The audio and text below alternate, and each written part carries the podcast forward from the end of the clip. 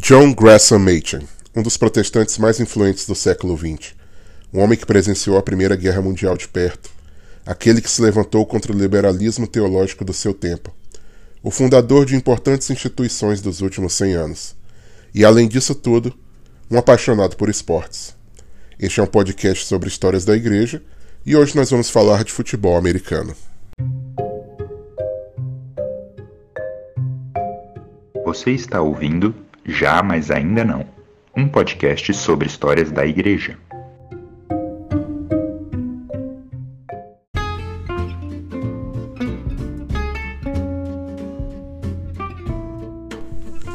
Olá, eu sou o Josi e você está ouvindo Já, mas ainda não um podcast sobre pessoas e fatos interessantes da história da igreja. E no episódio de hoje nós vamos falar sobre alguém que influenciou diretamente esse podcast. Machen, nosso personagem central, foi uma das vozes mais importantes do protestantismo do século passado. Machen era um homem polêmico. Formado e empregado como professor no seminário de Princeton, ele abandonou essa instituição que ainda hoje é respeitada por todo mundo para fundar o seminário Westminster, escola da qual este que vos fala é aluno. Como se sabe, Machen não podia aceitar o rumo liberal que Princeton estava tomando, isso levou a mudar-se para Filadélfia, a fim de criar um curso que fosse mais confessional. Anos depois, ele também deixaria sua denominação para fundar a Igreja Presbiteriana Ortodoxa, a UPSI em inglês, da qual eu também sou membro. Ao contrário do que você pode pensar, os motivos para Machen deixar a Igreja Presbiteriana dos Estados Unidos e o seminário de Princeton não era apenas o liberalismo teológico, não era apenas a negação de doutrinas centrais do cristianismo. Aqueles que conhecem mais ou menos a história do século XIX é, sabem como funcionou isso. Mas era muito mais um minimalismo doutrinário, uma indiferença a doutrinas que ele consideraria perigoso. Ele não achava simplesmente que uma denominação que negasse doutrinas centrais poderia cair no liberalismo, poderia cair na negação de coisas como o nascimento virginal de Cristo ou a doutrina do pecado original. Ele também temia que essa indiferença com doutrina fosse levar, pudesse levar a igreja a um fundamentalismo vazio, uma, um apego a certas práticas, um apego a certas marcas do que se pensa que é uma igreja e um desprezo por aquilo que o evangelho, aquilo que o cristianismo realmente ensina na Bíblia. Então o problema de mente não era simplesmente a negação das doutrinas que ele considerava centrais ao Evangelho, mas o fato de que quando você despreza essas doutrinas, você leva a igreja para algo que não é realmente o verdadeiro cristianismo, não é realmente o verdadeiro evangelho. E para ser indiferente em relação às doutrinas, você pode ser tanto conservador quanto você pode ser liberal. E aí você caminha para um lado ou para o outro. Então, na sua famosa frase, ele diz o seguinte: indiferença em relação à doutrina não gera heróis da fé. Para a igreja ser saudável, segundo Mente, ela deveria ser doutrinariamente forte, doutrinariamente rigorosa, e não procurar um mínimo denominador comum e confessar basicamente uma fé genérica. Então, como a gente vê, é um homem com posições polêmicas, e ele tinha posições polêmicas sobre os mais diversos assuntos, desde a obra dos missionários, quanto questões de raça, e até mesmo quando e como você deve atravessar a faixa de pedestres. Mas essa história fica para outro dia. Assim, o fundador do Westminster normalmente é visto como alguém carrancudo e seco. E eu não vou dizer que a fama é desmerecida. É só você olhar para a capa do nosso episódio para perceber que ele não parece a pessoa mais bem-humorada do mundo. Mas, como acontece com a grande maioria dos seres humanos, Mating também tinha um lado humano. E esse lado se revelava em sua paixão por coisas como laranja, charutos e esportes. A gente vai falar só sobre esportes hoje. Outro dia, quem sabe, a gente fala sobre charuto e laranja.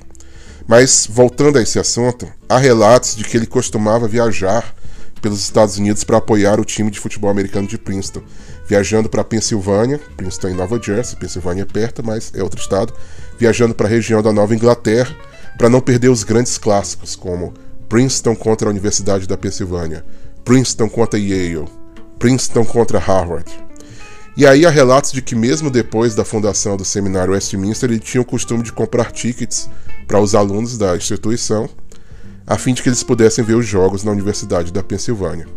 Machen não gostava apenas de futebol americano. Ele gostava de lacrosse, jogava tênis, andava de bicicleta e assistia beisebol com seu tio. Mas sua paixão realmente era o futebol. E três citações revelam isso. algumas delas enquanto ele estava morando na Alemanha e sem poder assistir os jogos. Em uma carta, ele escreve o seguinte: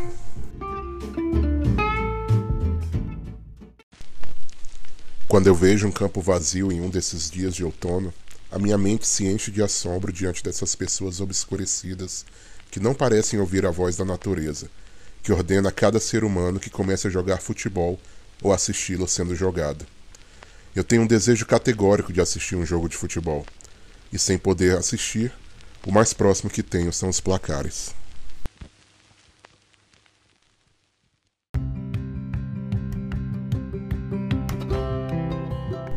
Morando na Alemanha sem poder acompanhar os resultados do seu time de Princeton, Machen pedia que seus amigos lhe enviassem os placares dos jogos por carta, para que ao menos ele pudesse saber como os times estavam indo. Em outra ocasião, após assistir uma luta na Alemanha, ele escreve o seguinte: Este costume me parece trazer o máximo de desconforto e o mínimo de diversão. De fato, cheguei à conclusão de que as duas instituições que a Alemanha mais precisa são: 1. Um, o Sabaf e 2. O futebol americano, com a ideia de esporte genuíno que este traz consigo.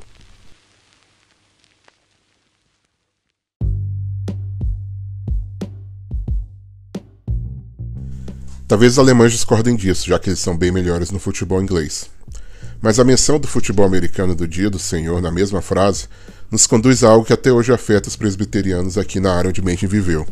Esses dias no seminário Westminster, uma aluna perguntou: a gente deveria assistir o Super Bowl? Afinal, é o jogo mais importante do ano para os americanos, marcado no dia e muitas vezes nos horários em que os cristãos deveriam se dedicar à adoração.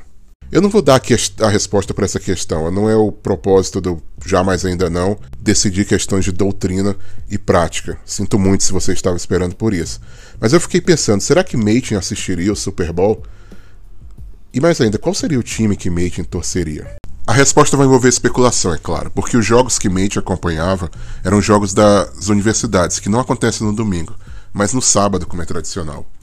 Mas curiosamente, nós temos evidências disso. Em uma carta, ele comenta sobre o casamento de uma prima que foi marcado no sábado à tarde.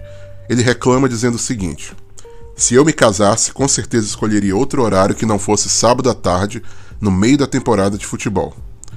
Particularmente eu fiquei ofendido com isso, porque meu casamento foi marcado no sábado à tarde e tinha um monte de gente reclamando. Ah, mas tem jogo da seleção no dia. Nem era Copa do Mundo, nem é prioridade para ninguém.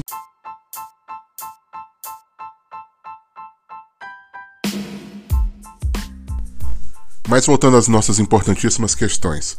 Primeiro, para que time Mating torceria?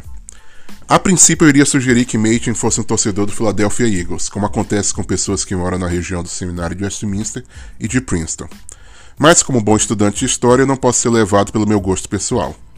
Mating nasceu em Baltimore, e uma das biografias menciona que ele, ele ia a jogos de beisebol e sabia o nome de todos os jogadores do time de beisebol de Baltimore. Inclusive, a pessoa que menciona isso é neta de Charles Hodge, famoso professor do seminário de Princeton. E aí eu fiquei pensando, se Mating sabia o nome de todos os jogadores do time de beisebol de Baltimore, do esporte que não era o seu esporte favorito, quanto mais ele não saberia sobre o time local de Baltimore caso existisse na época. Então eu acredito que se existisse NFL, NFL na época de Mating, ele seria ou um torcedor do Baltimore Colts, que depois se tornou o futuro Indianapolis Colts, ou ele seria um torcedor do Baltimore Ravens, caso esse clube tiver, esse clube, esse time tivesse sido fundado 80 anos antes de sua existência. Então, primeira conclusão, Mason torcedor do time de Baltimore. E quanto à nossa segunda investigação, será que Mason assistiria o Super Bowl como os alunos gostariam de saber? Eu diria que o apego de Machen à confissão de fé de Westminster sugere que provavelmente não, ele não assistiria. Se você caminhar pelo seminário e encontrar as quadras de esportes que ficam num cantinho lá e quase não são usadas pelos alunos de teologia, como é muito comum, você descobrirá uma placa velha e desgastada na cerca de uma dessas quadras. E nessa placa há uma proibição do uso delas aos domingos. Eu não sei se aquilo foi colocado na época dele, antes ou depois, mas eu acho que isso representa bem a crença dele em relação ao dia do Senhor. Mas por outro lado, eu acho que eu poderia sugerir, especulando novamente, que sim, talvez ele assistisse. Não ao vivo, mas assistiria a gravação do jogo. Afinal, para uma pessoa que se contentava com placares enviados por carta, que chegariam em outro país meses depois, o que seria esperar algumas horas para descobrir quem ficaria com o troféu cada ano? Obrigado por ouvir a gente e até o próximo episódio.